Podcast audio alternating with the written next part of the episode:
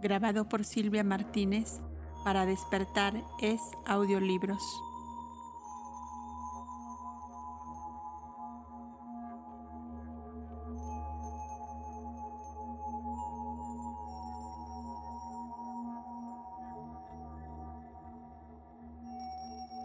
Sección 10. El culto del árbol, de la serpiente y del cocodrilo.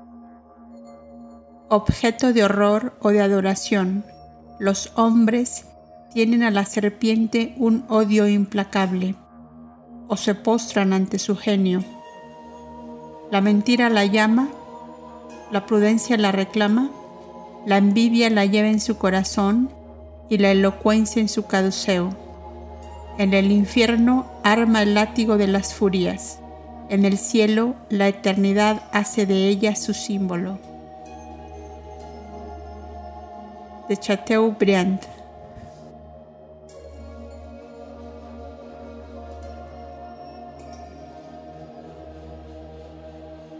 Los sofitas aseguraban que había varias clases de genios, desde Dios al hombre, que su relativa superioridad se determinaba por el grado de luz que a cada uno se concedía, y sostenían que debía darse siempre gracias a la serpiente por el señalado servicio que había hecho a la humanidad, porque ella enseñó a Adán que si comía del fruto del árbol del conocimiento del bien y del mal, elevaría inmensamente su ser por el conocimiento y la sabiduría que así adquiriría. Tal era la razón exotérica que se daban. Es fácil de ver de dónde proviene la idea primitiva del carácter doble semejante al dejano de la serpiente, el bien y el mal. Este símbolo es uno de los más antiguos porque el reptil precedió al ave y al ave al mamífero. De aquí proviene la creencia, o más bien la superstición, de las tribus salvajes que se imaginan que las almas de sus antecesores viven bajo esta forma, y la general asociación de la serpiente con el árbol.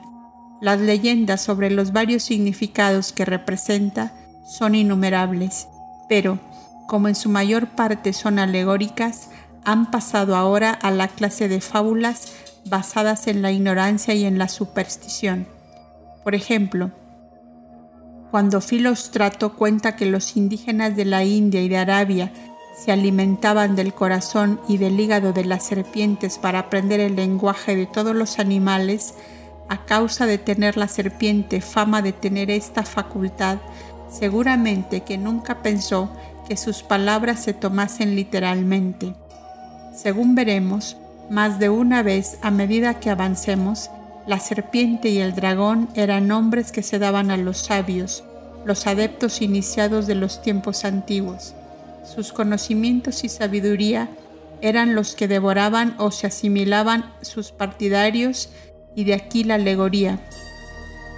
Cuando se dice en la fábula que el sirgud escandinavo asó el corazón de Fafnir, el dragón, a quien había matado, convirtiéndose así en el más sabio de los hombres, el significado es el mismo. Sigurd se había hecho sabio en misterios y encantos mágicos. Había recibido la palabra de un iniciado llamado Fanir o de un hechicero, después de lo cual éste murió, como sucede a muchos después que pasan la palabra. Epifanio revela un secreto de los gnósticos al tratar de exponer sus herejías. Los gnósticos sofitas dicen tenía, tenían una razón para honrar a la serpiente. Era esta que enseñó los misterios a los hombres primitivos. Ciertamente, pero no tenían en la imaginación a Adán y Eva en el jardín cuando enseñaban este dogma, sino simplemente lo que se ha expuesto. Los nagas de los adeptos indos y tibetanos eran nagas humanos, serpientes, no reptiles. Además, la serpiente ha sido siempre el símbolo de la renovación consecutiva o en serie de la inmortalidad y el tiempo. Las numerosas y en extremo interesantes declaraciones, interpretaciones y hechos sobre el culto de la serpiente que da Mr. Gerald Massey en su Natural Genesis son muy ingeniosas y científicamente correctas, pero están muy lejos de abarcar todos los significados que dicho culto encubre. Solo divulgan los misterios astronómicos y fisiológicos, con la adición de algunos fenómenos cósmicos. En el plano inferior de la materia, la serpiente era, a no dudarlo, el gran emblema del misterio de los misterios y muy probablemente fue adoptado como símbolo de la pubertad femenina a causa de su cambio de piel o camisa y de su propia renovación. Esto era, sin embargo, solo con respecto a los misterios que se refieren a la vida terrestre animal, pues como símbolo del revestirse de nuevo y renacer en los misterios universales, su fase final, o diremos más bien sus fases incipiente y culminante. No era, este, no era de este plano. Estas fases fueron generales en el reino puro de la luz ideal y después de haber terminado el círculo de todo el ciclo de adaptaciones y simbolismos, los misterios volvieron al punto de donde habían partido, a la esencia de la causalidad inmaterial, pertenecían ellos a la gnosis más elevada y seguramente este símbolo no hubiera podido obtener su nombre y fama tan solo a causa de su intromisión en las funciones fisiológicas y especialmente en las femeninas. Como símbolo, la serpiente tenía tantos aspectos y significados ocultos como el mismo árbol, el árbol de la vida, con el cual estaba relacionada de un modo emblemático y casi indisoluble, ya se considere como símbolo metafísico físico, el árbol y la serpiente unidos o separados nunca han sido en la antigüedad tan degradados como lo son ahora, en esta nuestra edad en que se destruyen los ídolos, no en pro de la verdad, sino para glorificar más la materia grosera.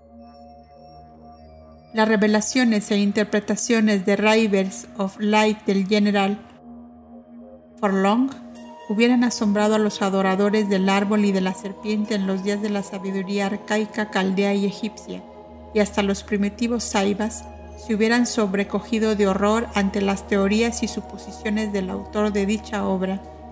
La idea de Paine Knight de Inman de que la cruz o Tao es simplemente copia de los órganos masculinos en forma de triada es radicalmente falsa, escribe Mr. Gerald Massey, quien prueba lo que dice.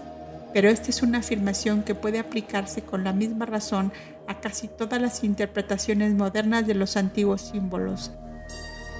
The Natural Genesis, obra monumental de investigación y pensamiento, la más completa de todas las que sobre el asunto se han publicado, abarcando un campo más amplio y explicando mucho más que todos los simbologistas que hasta el presente han escrito, no va, sin embargo, más allá del aspecto psicoteístico del pensamiento antiguo.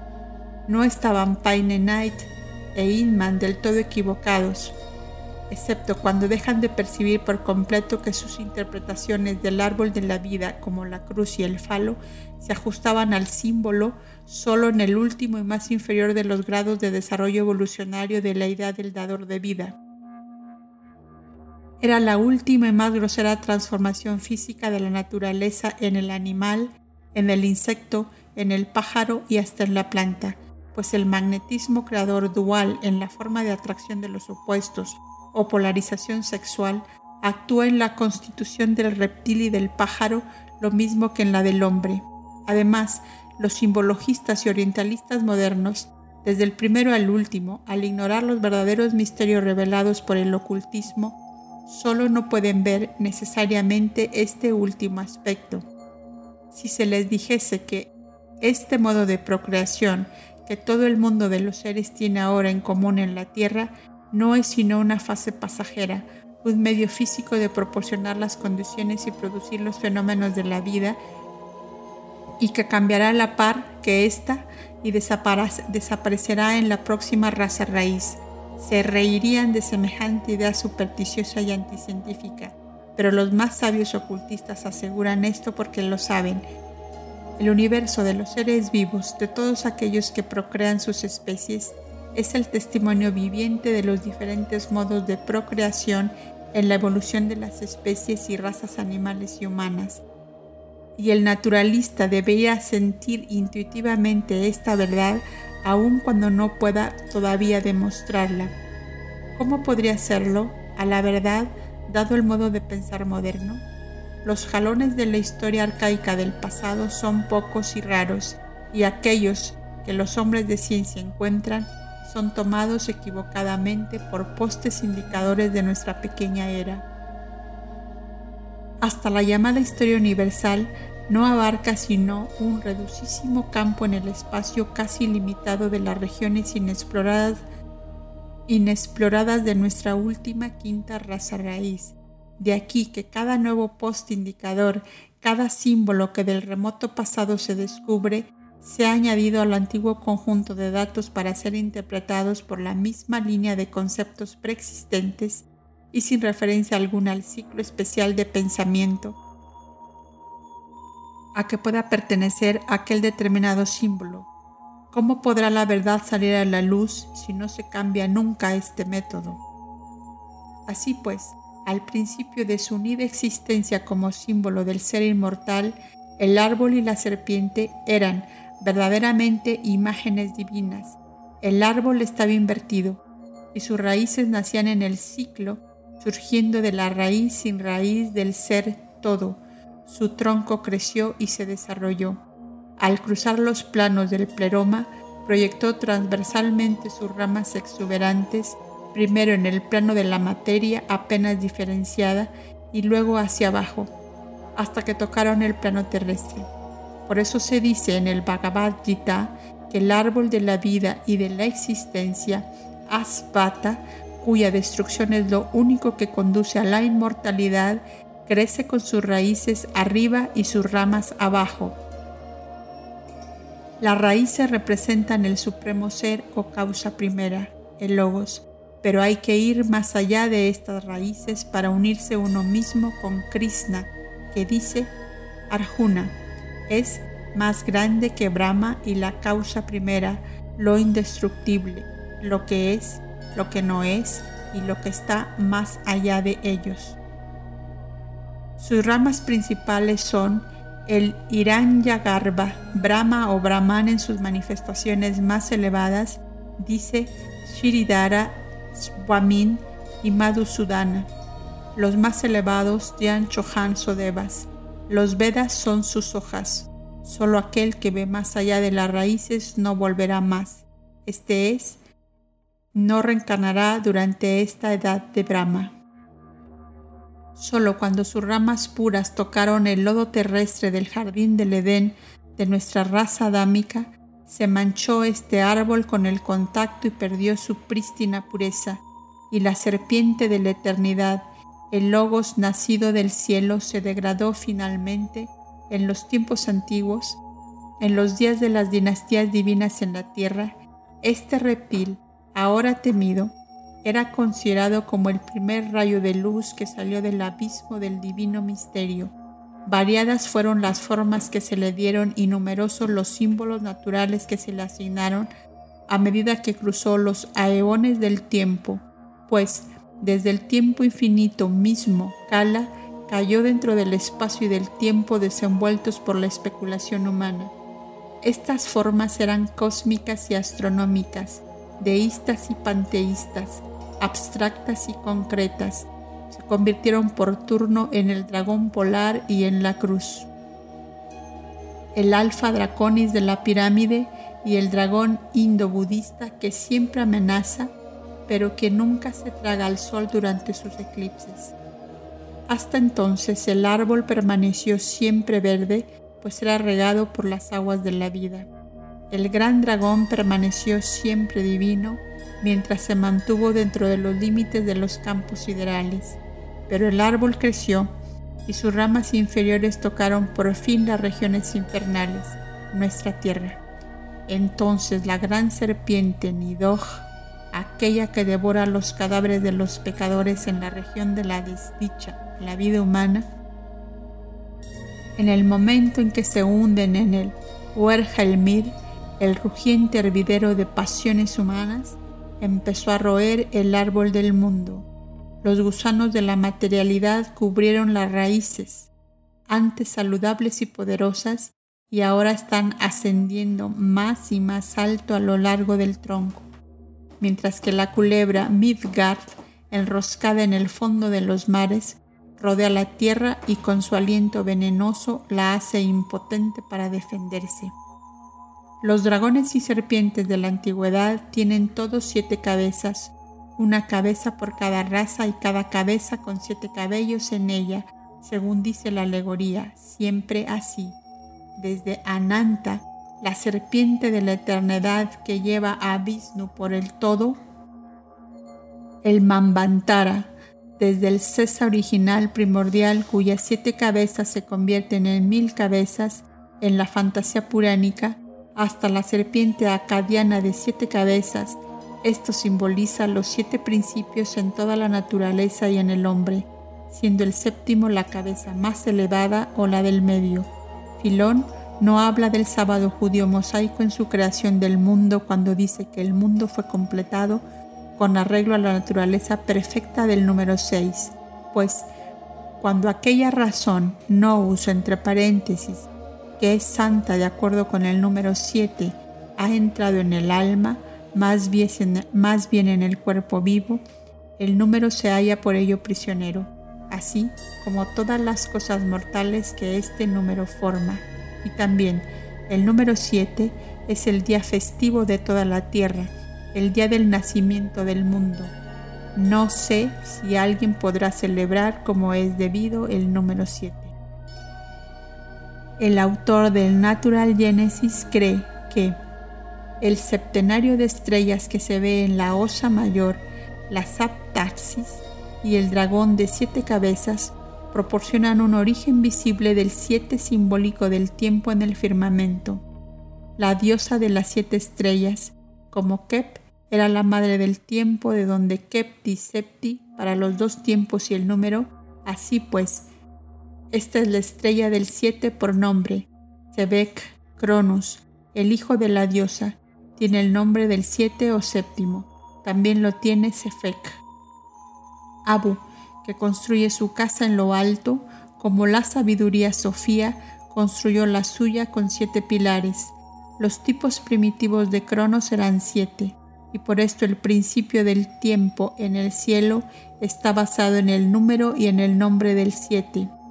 A causa de los indicadores estelares, las siete estrellas al dar la vuelta anual continuaban señalando como si dijéramos con el dedo de la mano derecha y describiendo un círculo en el cielo superior y en el inferior. El número siete surgió naturalmente la idea de una medida por siete que condujo a lo que pudiera llamarse división en setenas y a marcar y hacer el mapa del círculo en siete divisiones correspondientes que se asignaron a las siete grandes constelaciones y de este modo fue formada la heptánoma celestial de Egipto en el cielo. Cuando la heptánoma estelar se separó y dividió en cuatro cuartos, fue multiplicada por cuatro y los 28 signos ocuparon el lugar de las siete constelaciones primordiales, siendo el zodiaco lunar de 28 signos el resultado que se obtuvo al contar 28 días a la luna, o un mes lunar. En el arreglo chino, los cuatro siete se asignan a cuatro genios que presiden sobre los cuatro puntos cardinales, o más bien las siete constelaciones del norte constituyen el guerrero negro, las siete del oriente, otoño chino, forman el tigre blanco.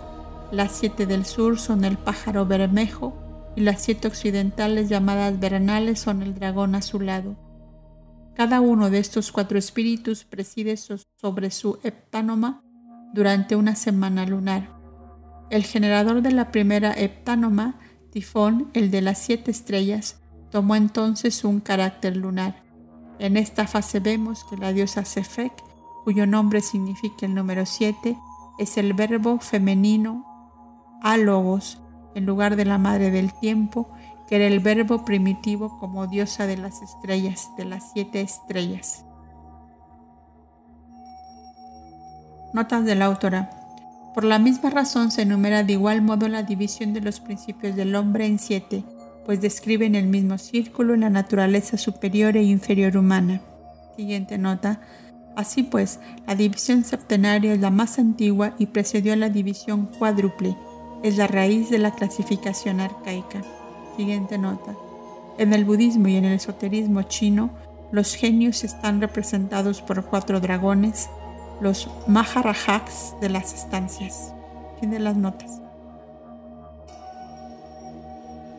El, el autor muestra que la diosa de la Osa Mayor y madre del tiempo era en Egipto desde los tiempos primitivos el verbo viviente y que Sebek Cronus, cuyo símbolo era el cocodrilo dragón, la forma preplanetaria de Saturno, fue llamado su hijo y consorte. Era él su verbo logos. Lo anterior está bien claro, pero no fue tan solo el conocimiento de la astronomía el que condujo a los antiguos al procedimiento de dividir en setenas, la causa primitiva es mucho más profunda y será explicada oportunamente.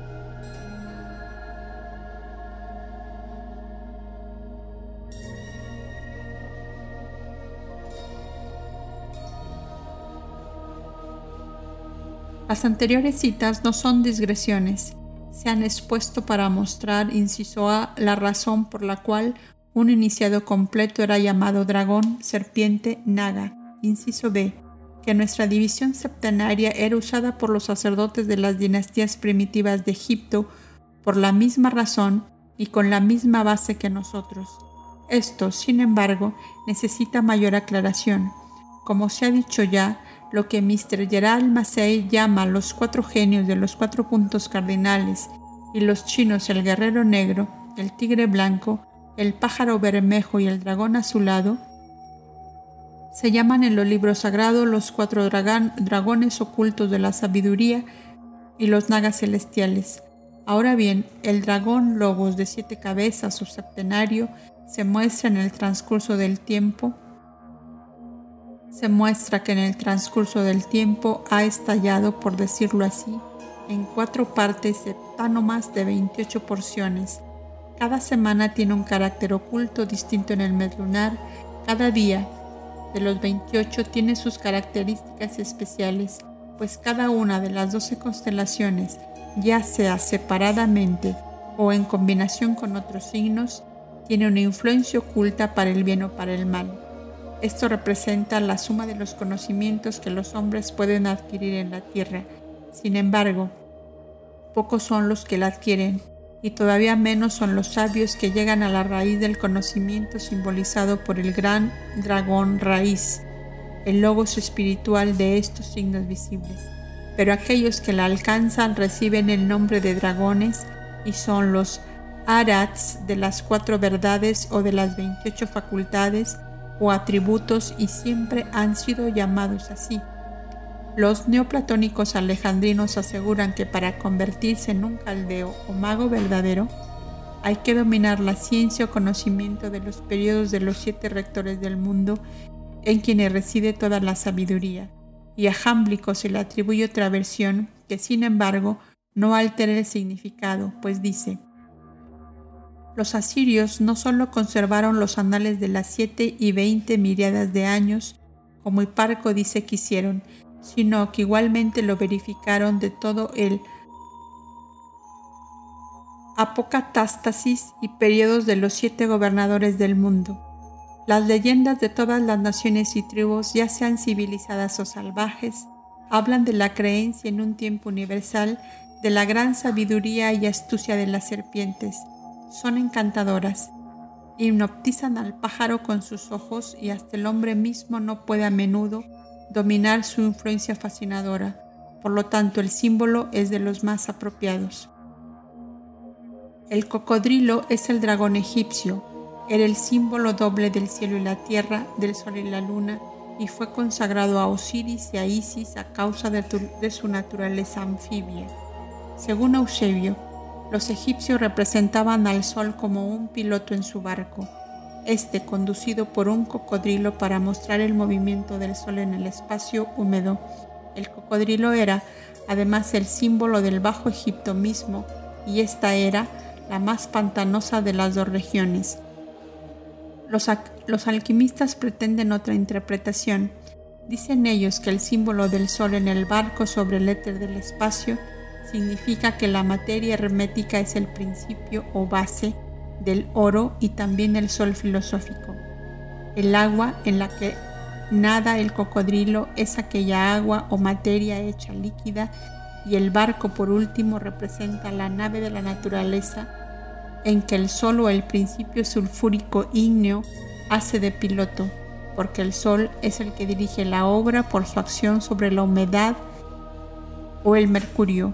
Lo anterior se dirige solo a los alquimistas.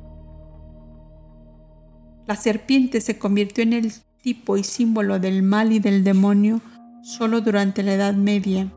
Los cristianos primitivos, así como los gnósticos sofitas, tenían su logos dual, la buena y la mala serpiente, el agato daemon y el caco daemon. Esto está demostrado en los escritos de Marcos, de Valentín y de muchos otros, y especialmente en Pisti Sofía, que es en verdad un documento de los primeros siglos del cristianismo. En el sarcófago de mármol de una tumba descubierta en 1852, cerca de la Porta Pía, se ve la escena de la adoración de los magos, o bien observa el difunto C.W. King en The Gnostics and Their Remains, el prototipo de aquella escena, el nacimiento del nuevo sol, el suelo de mosaico exhibía un curioso dibujo que podía representar bien a Isis dando de mamar al niño Arpócrates o a la Madonna criando al infante Jesús. En los sarcófagos pequeños que rodeaban al mayor se encontraron muchas planchas de plomo enrolladas como si fueran pergamino, de las cuales pueden ser descifradas todavía once. El contenido de estas debiera considerarse como una prueba decisiva sobre una cuestión muy enojosa, pues muestran que, o bien los cristianos primitivos hasta el siglo VI eran bona fide, paganos, o que el cristianismo dogmático fue una completa copia que pasó toda entera a la iglesia cristiana, sol, árbol, serpiente, cocodrilo y todo. En el primero se ve a Anubis teniendo en la mano un rollo, a sus pies están dos bustos de mujer, debajo de todo hay dos serpientes entrelazadas sobre un cadáver fajado como una momia. En el segundo rollo está Anubis con una cruz en la mano, el signo de la vida. Bajo sus pies yace el cadáver envuelto por los numerosos anillos de una enorme serpiente. El agato Daemon, guardián de los difuntos. En el tercer rollo el mismo Anubis lleva en sus brazos un objeto oblongo que sostiene de tal modo que convierte los contornos de la figura en una cruz latina completa. A los pies del dios hay un romboide, el huevo del mundo, egipcio, hacia el cual se arrastra una serpiente enroscada en un círculo. Bajo los bustos está la letra W, repetida siete veces en una línea, haciendo recordar los nombres. También es muy notable la línea de caracteres aparentemente palmiraños que se ven en las piernas del primer Anubis. En cuanto a la figura de la serpiente, suponiendo que estos talismanes no provengan de la creencia isiaca, sino de la más nueva, puede muy bien representar aquella serpiente verdadera y perfecta que conduce las almas de todos los que confían en ella fuera del Egipto del cuerpo a través del mar rojo de la muerte a la tierra de promisión, salvándolos en el camino de la serpiente del desierto, esto es, de los soberanos de las estrellas. Y esta serpiente verdadera y perfecta es el Dios de siete letras que ahora se cree que es Jehová y Jesús uno con él. En el primer misterio, en Pisti Sofía, obra anterior al Apocalipsis de San Juan y evidentemente de la misma escuela, envía al candidato para la iniciación a este dios de siete vocales. La serpiente de los siete truenos pronuncia las siete sílabas, pero sella aquellas cosas que los siete truenos pronuncian y no las escribe, dice el Apocalipsis.